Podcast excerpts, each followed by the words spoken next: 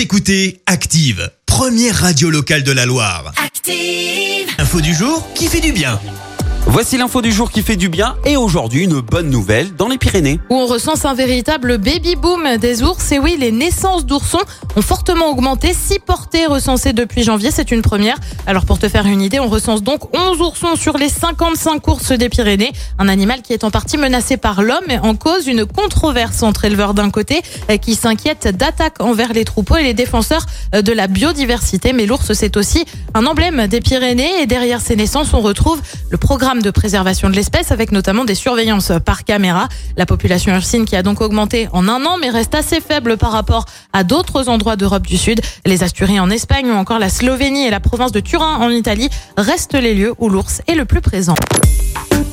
Écoutez Active en HD sur votre smartphone, dans la Loire, la Haute-Loire et partout en France, sur activeradio.com.